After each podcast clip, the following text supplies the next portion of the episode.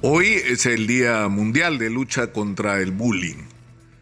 Y esto nos debería obligar como cada vez que se establece alguna de estas fechas, porque ese es el sentido que tiene. Es decir, que por lo menos un día al año le demos importancia a algunos de los temas que afectan de una manera muy seria la vida de nuestra sociedad.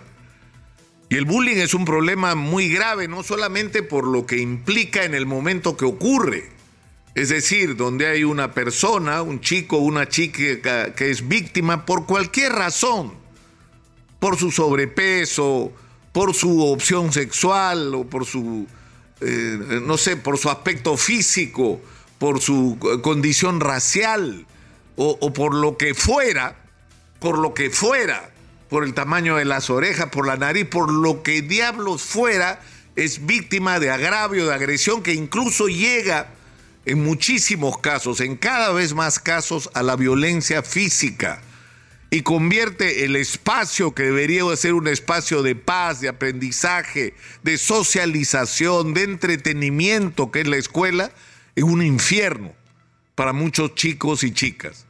Pero los responsables de las acciones de bullying no solamente son los depredadores, y las víctimas no solamente son las personas que lo sufren directamente, acá hay implicados muchas otras personas.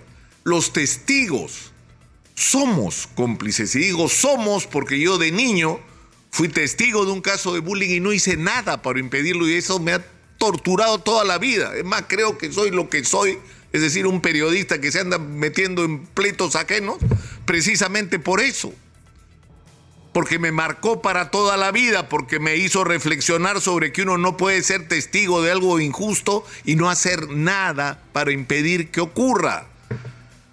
Porque no solamente somos testigos, no señor. Si hay un hecho de bullying delante tuyo y tú estás viendo que ocurre y tú no haces nada, tú eres cómplice del bullying. Tú eres cómplice del bullying. Y son cómplices también los maestros que son tolerantes con las acciones del bullying. Y son aún más irresponsables los padres que le celebran a los hijos que buleen a otros. Entonces hay que pensar en esto y en los efectos que tiene en el futuro. Porque una víctima de bullying va a estar marcado toda su vida. Yo conozco personas que han sido víctimas de bullying de niño y que aprendieron mal la lección. En vez de ser solidarios con las personas que son víctimas de bullying, se han convertido en depredadores porque tienen un poquito de poder en un medio de comunicación. Lo único que hacen es devolverle a la sociedad lo que recibieron de niños. Agravian, insultan, atacan, crean climas así de odio contra personas. Simplemente por el gusto, por la satisfacción de hacer sufrir como sufrieron ellos de niños. Y hay otros que por supuesto fueron matones de niños y siguen siendo lo de grandes. Eso afecta la vida de la sociedad. Y la importancia de trabajar el tema del bullying en la infancia es evitar que estas víctimas no solamente paguen por el resto de su vida el dolor de haber sido abusadas, de haber sido despreciadas, de haber sido maltratadas y hasta violentadas, sino que además debe permitir detectar a los depredadores, a los violentos, a los que tienen conductas antisociales para corregirlos de chicos y no se conviertan en los matones prepotentes y en los casos extremos golpeadores de mujeres, asesinos, feminicidas.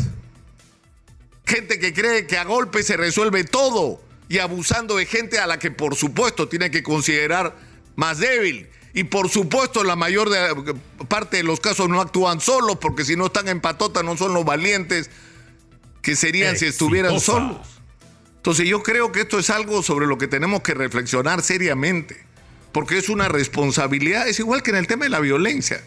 No, no es mi problema que mi vecino le reviente la cara a la mujer todos los días y escucho los gritos.